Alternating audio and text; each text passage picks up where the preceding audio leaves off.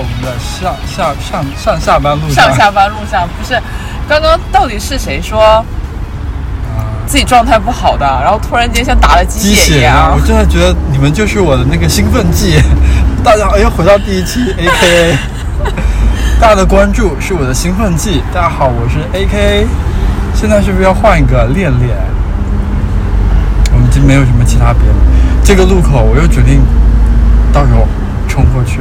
冲冲冲冲！哦哦哦哦，我记得有一次啊，它是一个很很窄的路口，然后应该只能左转和右转的，然后我就右转，然后掉头再再直行，那你也是很狠，还是比这红绿灯，因为它这红绿灯太长了。而且主要是这个红绿灯对排的很长。对，话题今天早上我今天也没什么话题可聊，就不想浪费这么一个，对，就不想浪费这么一个美丽的早上。不想浪费一个这可以录东西的机然后会。今天还断更了，啊今天还断更，也是啊。实在是没得剪，就是不想剪，太累了最近。上次那个也难剪，就是吧。就没有上次那个，就直接整个中间一段卡掉。对我上次就感觉我聊着聊着就觉得你是不是绿帽奴啊？你是不是有绿帽情节和倾向？我觉得你这个人有病啊道德败坏。哎，道德感这个东西你是怎么看的？我常常觉得我自己道德感很低，真的。道德感，啊、道德感啊，对，就是有的时候你真的会觉得三，我们口上聊的三观很重要，你就觉得这人大概也没什么没接触到什么事情的时候，觉得三观也还不错，哪怕我们两个已经相处了这么。这么久了，这么了解彼此了，嗯、相处过程中不聊到一些非常极端的问题的时候，也会觉得，嗯、这个人道德感不就还不错。对，大大家水平不都那样吗？然后细聊才会发现，哇，这个人原来接受度可以这么高，原则性可以这么弱。道德感啊，嗯，我自我评价的话，我觉得我是一个道德感还蛮强，但是时常想丢弃我的道德感的一个人。就是我偶尔会觉得我的道德感在绑架我，它很多余。真多余，都多余。真的，我就觉得说，可能某种程度上从小被教育着要听话、要懂事，嗯，然后要谦让、要隐忍嗯之类的各种各样，哎我也不知道该不该叫美德。对错观吧，对反正。从小可能因为受太多这些思维的影响，就是被确实是被灌输了很多这种思维方式，所以某种程度上，我会认为说这种就是有道德的一种标杆。就你或者是我们怎么样评价道德呢？其实我是这么想的，我觉得道德感这个词，我又把这个把一些非常极端、非常重的词用到我们聊天里面。我其实都我们都可以说我们自己是有道德的人，那至少我们在这世界上接受了近三十年这样的一个普世的教育。那比如说，人伦呐、然后这些都是非常，我觉得都是在大家的共同认知里面的。我觉得我唯一觉得解释不开的就是我对对错观的那种执着，没有没有像大家那那么一样。就我的对错不太执着，哎，我是，那你这样说的话，我我准备上升一点价值了啊。又来升价值。准我准备讲一些 我深色、深色难懂的价值。我不知道你有没有读过《道德经》？嗯，读过。《道德经》第二章不就是在讲“天下皆知为美之为美，所以天下皆知善之为善”。对，然后善恶呢，它是相，它是相辅相成的。它有无相生，它那个原文里我记得讲的是有无相生，难易相成，长短相形，高下相随，啊，高下相亲，音声相和，前后相随。这是手动鼓掌，不是音效啊，朋友们。就是，或者说他在我的理解上来看，其实很早以前他就有想说，大家都知道什么是美，什么是丑，什么是善，什么是恶，但是美丑和善恶它是共生的，它虽然相反，但是它共生。又准备上价值了。一下上两个，我消化不了了。就是庄子说：“以道善物，物无善，物无美丑。嗯以物视之，美丑是在你自己的判断里的。就是如果就是道，就是这些圣人所讲的道啊，它是其实是一个非常中庸的状态。道本身是没有正确对错、善恶美丑的。只不过是大家在看待这件事情的时候，加之了自己主观的一些判断，所以对这个事物进行了一个美丑的判断，而这个判断它其实是加之了非常主观的一个状态。哦，但是我们又说，嗯，可能可能大家会觉得说，那这个圣人的状态好像太乌托邦了，我们好像又。达不到这种状态，或者是觉得说你就就会讲一些大空话、大白话、大道理，那大道理谁不懂啊？嗯。然后，但是那你看，嗯，读史的话，《史记》又讲说，你真的很有文化，对你刮目相看，一下一来是一键三连。大家记得一键三连哦。对。但你看，《史记》又讲说，夫圣人也。不不凝滞于物，而以物推移，就是说，他我们所讲的圣人，他并不是有固定形态、固定形状的，他不执着于某一个形态或者是某一个形状，我一定要活成那个样子的，他是可以与时俱进、与物推移的，他是可以改变自己的。《道德经》四十八章讲无为无不为嘛。哇，观众朋友，他真的没有翻书，他就真的就是空口白牙，张口就来，张口就来。不过你刚才说的，我就是在一个通俗的一个想法，呃，就是我之前嗯问我一个呃音乐老师的朋友，然后我问他，我说一段旋律啊，是你想的那个老师，我说一段旋律，比方说我听了，他是。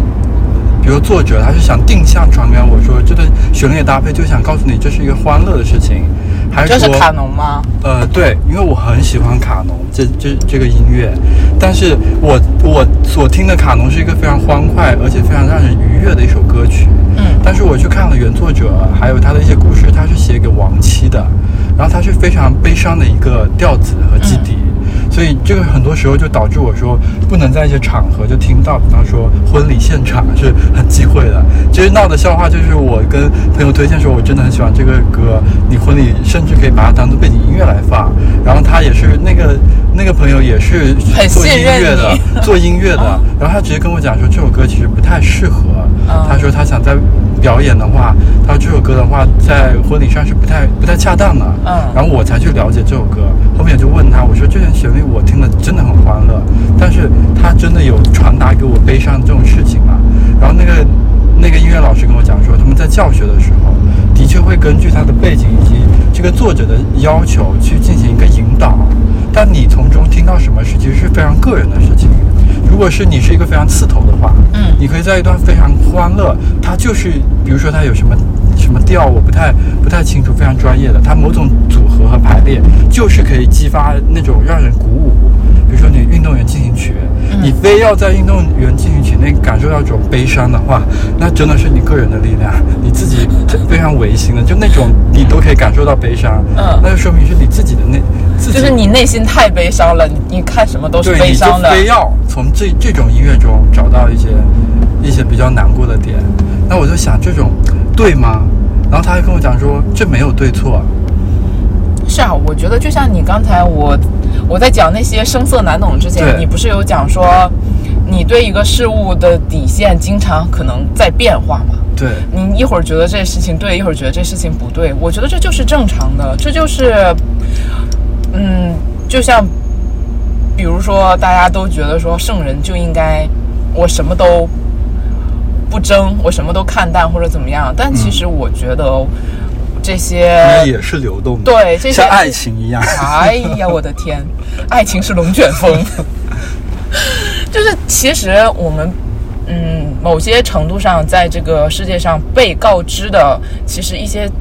相对来说比较浅显的道理是，你应该这样，你就应该这样，你就应该这样，你你就应该这样。它是一个非常框死的东西，但是其实在我来看，很讨厌。对，但在我来看，其实我们所真正流传下来的一些智慧，它是流动的，它并没有把人框死在某一个视角里说，你一定这件事情你就是不可以，哪怕你让自己吃亏、让自己受伤、让自己怎么样，哦，你都不可以违背这个底线。对，我觉得这是并不可取的，而且在现实生活中，既达不到应有的效果，又挺折磨自己的一个状态。对，就像这首歌一样，其实大家这个主流审美，他要要你这样鉴赏这首歌，他也引导你鉴赏这首歌。就像大家从小到大，他教你这些道理，然后给你培养这些是非对错观。但是如果说这音乐本身，他是觉得没有引导性的，只是想要传达这些信息。就比方说，我从卡农中真的就是觉得我很喜欢这首歌，就是真的听起来好让人愉悦，很舒服。很欢快，很就是那种，可能是我鉴赏能力不到吗？我有就此我去问我的那个音乐从从业的那个朋友，他说并不是的，他是这些这些那个节拍的那个拼凑，就让你有这种感觉，的确是他给你带来的。就有的时候，但我在遇到事情的时候，就发现非我非要按这种想法或者某一种比较呃普世的或者大家都这么做的方法去做吗？或去想这个问题吗？我想说，我是不是可以有的时候就是偷偷懒呐，然后放过自己啊？我有的时候就会钻这样的一个空子、牛角尖。但我的前提是，只是为了让自己好受。我觉得这在我看来无可厚非啊，这都是很正常的一个状态吧。只要就是我还是有一些底线在的，不是说没有底线。你说到你说到这底线，你知道我最近接触到的事情啊。嗯。然后其实我我是这样一个想法，我在一个大学生的时候。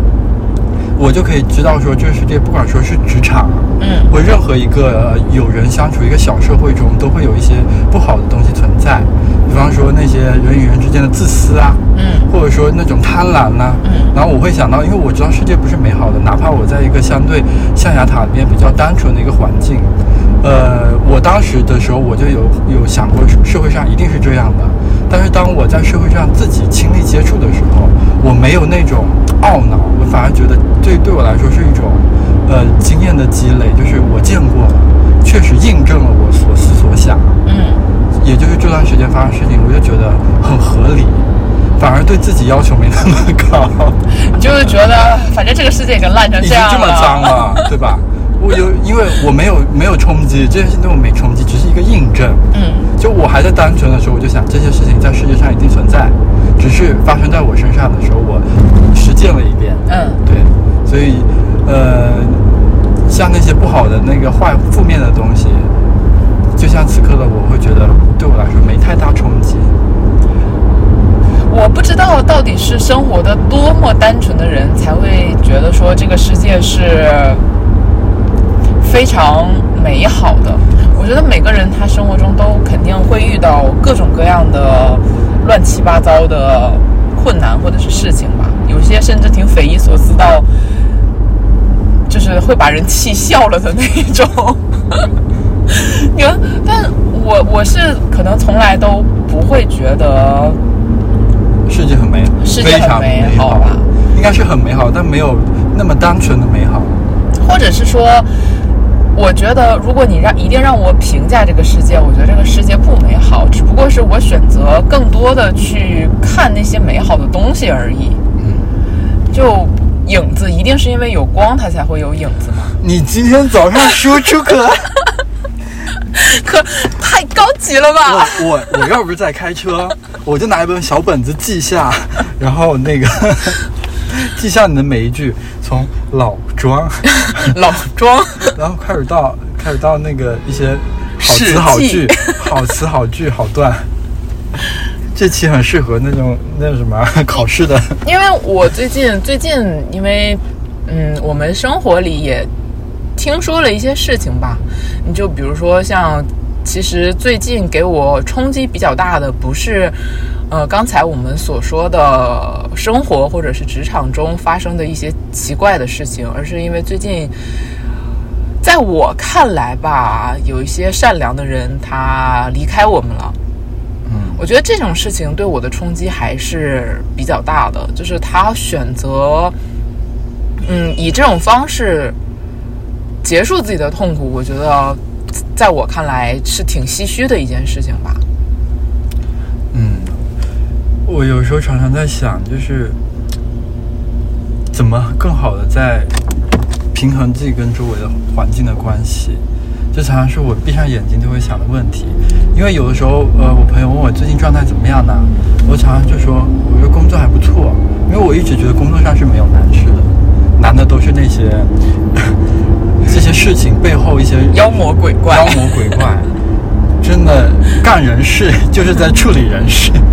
我跟你讲，干人事的最不干人事儿。对，干人事最不干人事。你常常就内心纠结啊。我刚刚为什么会有这种刚才那那种感感叹呢？就是因为我觉得我开始变内耗了。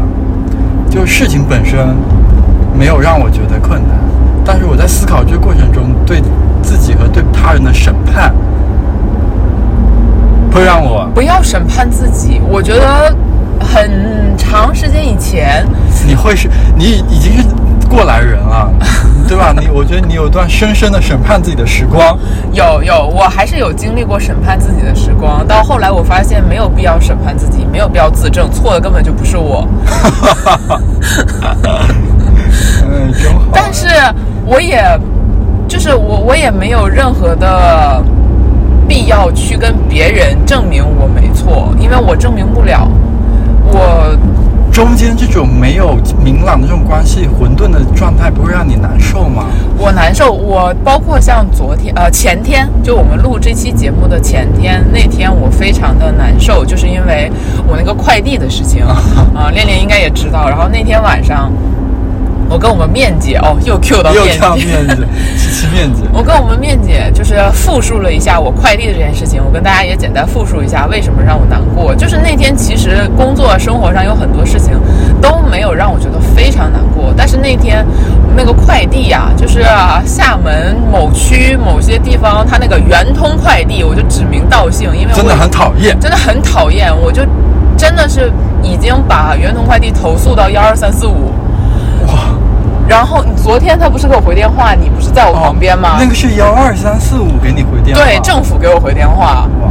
然后那个圆通那边就已经给我打电话说，他说这个事情我给你解决，以后我给你留一个电话号，你可不可以以后打我这个电话号，不要再打去那边了？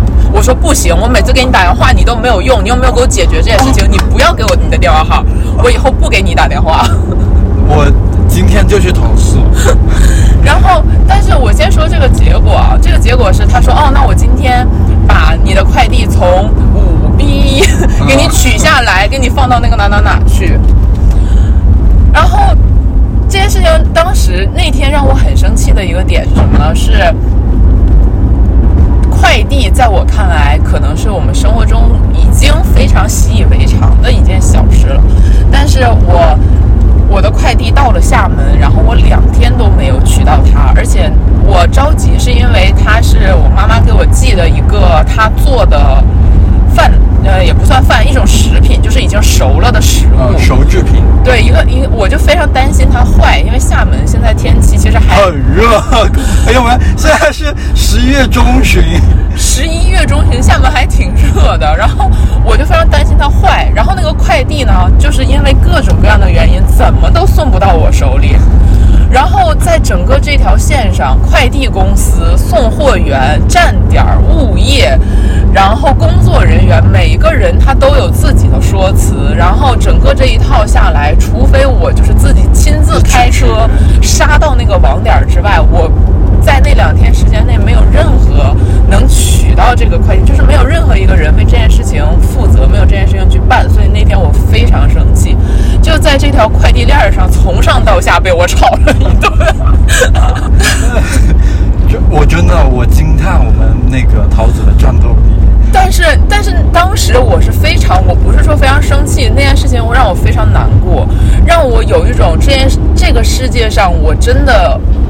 什么事情我都自己掌控不了，什么事情我都是自己办不了的，什么事情我都要就是依附于所有别人的别人承诺的承诺、别人的作为，然后就像那天，我不知道，呃，你有你知不知道崔雪莉这个韩国演员？她最近不是公开了一个她生前的纪录片嘛？然后她在那个生前的纪录片说，有一句话，她说，她说她觉得她自己什么都掌控不了，她唯一能自能对自己掌控的情绪就是他自责，他自我反省，剩下他什么都改变不了。我就觉得那一刻我的状态就是，哇，这整件事情我连一个人的错我都找不出来，最后我前后想了一遍，最后的错是因为我我生活在这个快递站点附近，我生活在这不是当时当下真的，你这个点醒了我啊。就是当下的那个所有，没有任何一个人为这件事情，好像大家都有自己的说辞。我因为什么，所以什么；我因为什么，所以什么。好，全部都不是他们的错。好像最后所有错的矛头都指向我说，因为我生活在这里，我工作在这里，好像才是我的错。就是那一刻，我就是把这件事情，哪怕它是一个很小的事情，他的过错突然间就堆在我身上来了。但是我很快，我就把我自己打醒了，我就开始去吵架。凭什么是我的错？你从上从上至下，快递费我付了吧？你凭什么不给我送？凭什么不给我送到站点？你如果说你有问题，你寄件的时候，因为是我妈妈寄件嘛，我妈妈寄之前，我不知道她要给我寄这个东西，那我妈妈也没有想过说，哦，我们这里的快递还有这么一个奇怪的问题，它商战，商战影响了民生，然后。那确实他，他寄之前他也没有跟我讲，因为我老家那边，我家旁边就是圆通，他确实很方便。那你圆通寄出的时候也没有讲说厦门这个地方我们现在到不了，那我怎么我钱又没一一分没耽误你，你凭什么就是中间啊什么的你都没有跟我讲，凭什么到最后造成这个结果的人让我去承担这个东西呢？哎，你刚才说那个点，我迟迟回不过来，就是我一下子掉进去了，就有的时候真的是那种无力感，就是我啥什么事情也做不了，我谁也谴责不了，我就最后原罪就是在我活在活在这里地方，嗯我活在这里，这件事情对我的影响，就刚才那一瞬间对我的冲击。冲击好大呀！我迟迟不能从这这几句话回过神来。就你刚才说那遗书的那个内容，嗯能再复述一遍吗？我觉得 再复述一遍，观众会很很讨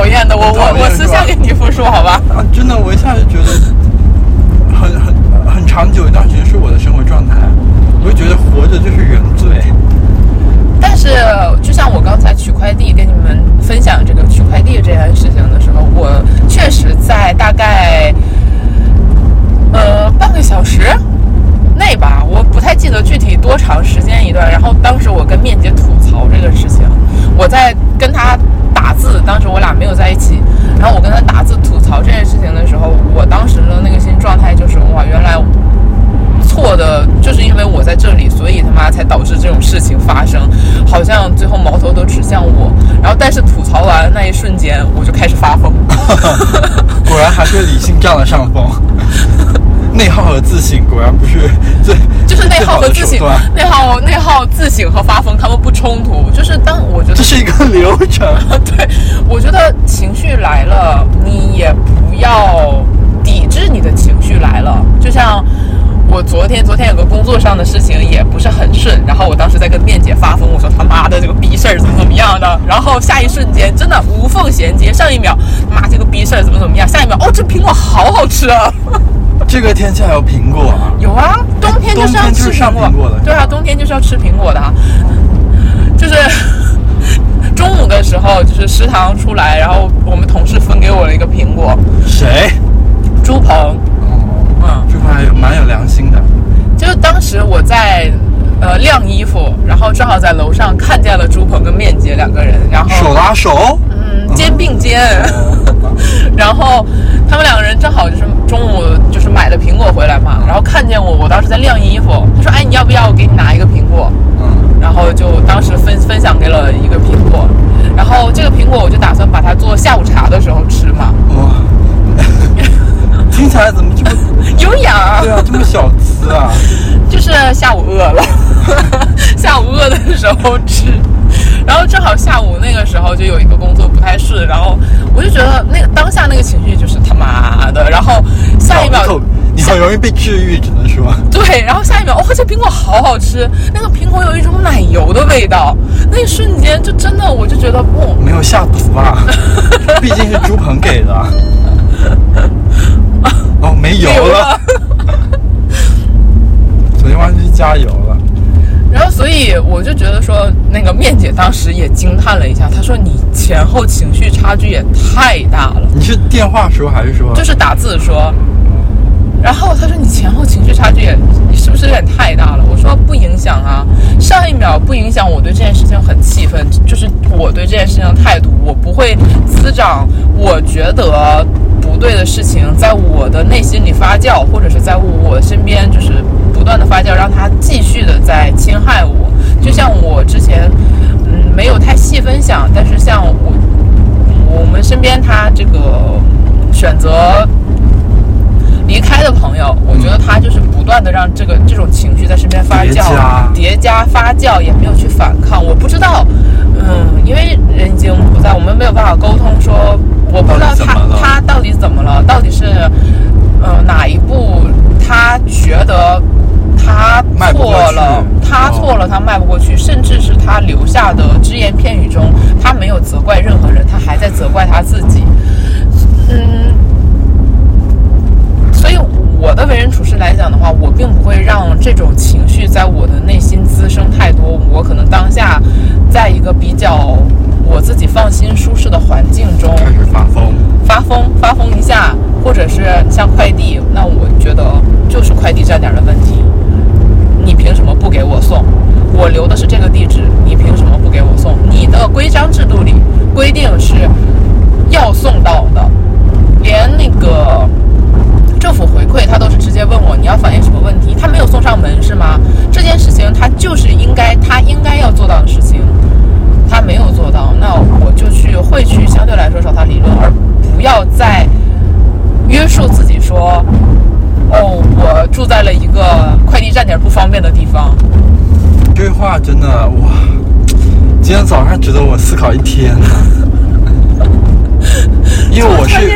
因为我是那个负面情绪会累加的人，我是一个非常喜欢内内部消化这些情绪的人。我甚至觉得说，把这些情绪在自己五脏六腑之间消化，我觉得是对我来说是一个滋养。因为很多事情的话，我是比较喜欢向内的。就比方说这件事情到底错在哪，然后所有错都归结在说这是一个坏的世世世界，就是这是一个不好的，也不能说不好吧，就是你没办法，你活着就是这样，你就是这么无奈，我就会接受，我就接受这些，然后就我的排解方法，我就另外额外去寻找，我这些真的是改变不了，我哪怕发疯，健身也是这样。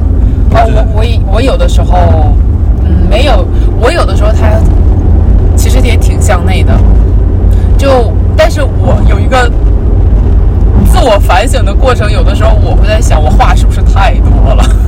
你是说对自己就是说的话，对还是对别人，我有的时候觉得会反省自己，说我是不是太沉不住气了？别人都可以消化这件事情，但是我每次都可能需要一个朋友，或者是需要一个媒介，哪怕这个媒介是去运动也好，我把这口气输出去，或者是一个呃知心的朋友，我跟他像倒垃圾一样把这件事情倒出去。我有的时候也会反省，我是不是话太多了？这样的话会不会给别人带来一些负面情绪？或者说我把这些话说出来，会不会给别给别人或者给自己？以后万一被哪一个莫名其妙的人听过去，会不会有一些莫名其妙的反应？我有的时候也会 会想这些东西，我他我经常会反省自己是不是话太多了，是不是说太多了？有些事情是不是不要讲出来？对，不要讲出来。有些事情会讲出来，会不会被别人反而当做一个把柄去攻击你？嗯，有的时候我也会想这些事情，但是我有的时候是真的忍不住。还还是有那种说话的欲望。憋疯。我还有一个问题啊，就就这件事情来说，其实遇到的不止我们两个。嗯我相信真的就很就快递这件事情对快递这件事情，很大一个这个区域范围之内都遇到，但是好像就只有你在反应。我们昨天去跟我们的行政办公那边去反映这件事情，我昨天不是把我们的把 这条线上的人 都都拎出来溜了溜溜。然后他们说，他们是说他们也有去反映，其呃有个别人，我觉得他们可能是会去反映的，嗯。嗯，就是大按大家的人物性格嘛，嗯，有些人可能会去反映的，但有些人他可能就是场面话，说哎我们也反映过了，但是没有什么效果。我相信有的人他真反应，有些人他是真场面。不是我，我没有到你那幺二三三幺五成绩那么高啊。你是直接跟圆通反馈是吗？我直接跟圆通反馈跟圆通反馈有什么业用啊？沆瀣一气。是，就应该用第三方拿起我们公民监督的这个权利权利，真的，好好行使一下。我之前我很少很少投诉，我这辈子一共就投诉过两次，就都是在我觉得非常生气的一个情况下。上一次投诉是因为我东北家里那边暖气不热，就是我们交了取暖费，但是我依旧要在家里穿羽绒服。就是我爸妈，我爸妈在东北家里就是交了暖气，然后也是热，然后我觉得这件事情就让我很恼火。我交跟不交没有什么区别，然后你又没有给我生活上的保障，这就是你供热部门应该要做的事情，跟这次圆通要做的事情一样。我并不想道德绑架某些人，说你好像服务我，你就一样把我要当公主一样去看或者怎么样。但是我觉得就是要在自己规定的，既然这个事情已经规定好了，你就是要把就是热水范围，对你的热水至少要给我烧到十八度还是多少度？你的快递就是要至少送到站点儿，我都没给我要求你给我送到家门口，你至少要给我送到站点儿，是不是？剩下的你自己内部商战，我管你是因为什么内部商战，那是你自己要去解决的问题，不要把你的问题加到我的身上，好像我应该去承受你没有解决问题的后果。对，哇，真的是直通我的天灵盖。那我们到公司了耶。对，可是我正在气头上。你怎么又在气头上？你每天都在气头上。那个上次那个桃子说，他家人给他进来那个补气血的，我补什么气血啊？每天都在气头上，要补什么气血？气血充足。人家还说你说吃点那个人参，然后吊一吊。我说不用吃人参，每天这些逼事就够我把火气把这个是吊起来了。好吧，希望今天大家也有开心的一天哦，有开心的一天哦，拜拜。拜拜。